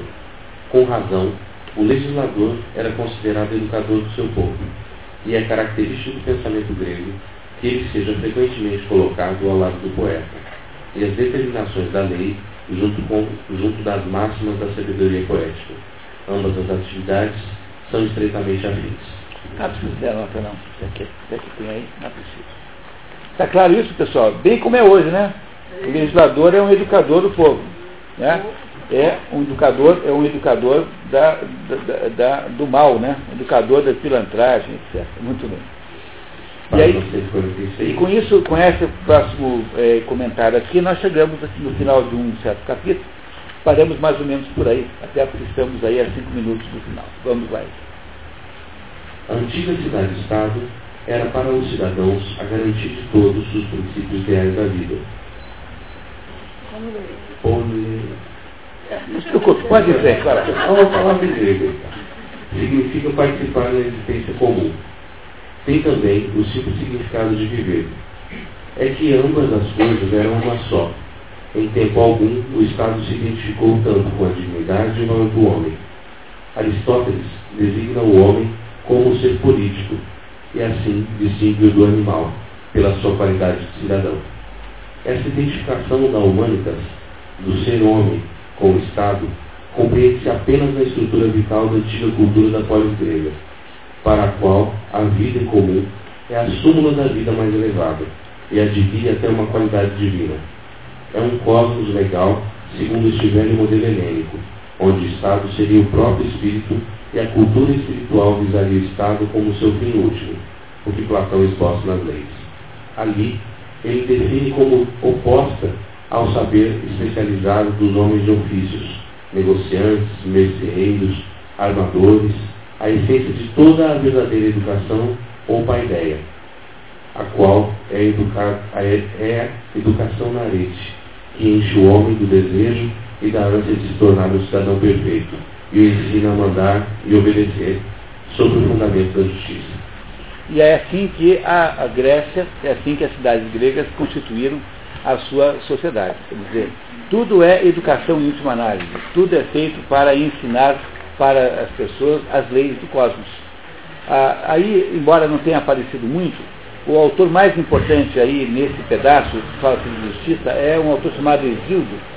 E o Exildo tem, uma, tem além de ter escrito a Artegonia, também tem um outro livro chamado Os Trabalhos dos Dias, em que o Exildo faz um discurso para o seu irmão, é, porque ele foi vítima de uma trapaça, o irmão dele o tapeou lá na divisão da herança. E ele então escreve uma carta para o irmão dizendo assim, mostrando para o irmão que ele não vai brigar, mas que a, o que havia acontecido havia sido uma espécie de desrespeito à própria lei do cosmos. E então o Exildo nessa, nesse trabalho, que é o trabalho antigo, que eh, faz o papel de, de sintetizar o conceito de justiça como paideia, então o Exildo mostra que praticar a justiça é entrar em harmonia com o cosmos. E que é absolutamente fundamental que o irmão dele reveja a sua atitude e que corrija a injustiça que fez com ele. Então, tudo que os gregos queriam é que as crianças e, as, e, a, e a, população em si, mas em princípio as crianças, fossem capazes de herdar a compreensão das verdadeiras leis do, do mundo que, um grego, que os gregos iam descobrindo na medida que eles investigavam o mundo em torno deles. Pois criar os melhores, dar os melhores modelos é essencialmente educá-las. E é mais ou menos essa uma das pistas do tesouro maravilhoso que nós, cujo mapa nós perdemos e estamos aos pouquinhos aqui reencontrando.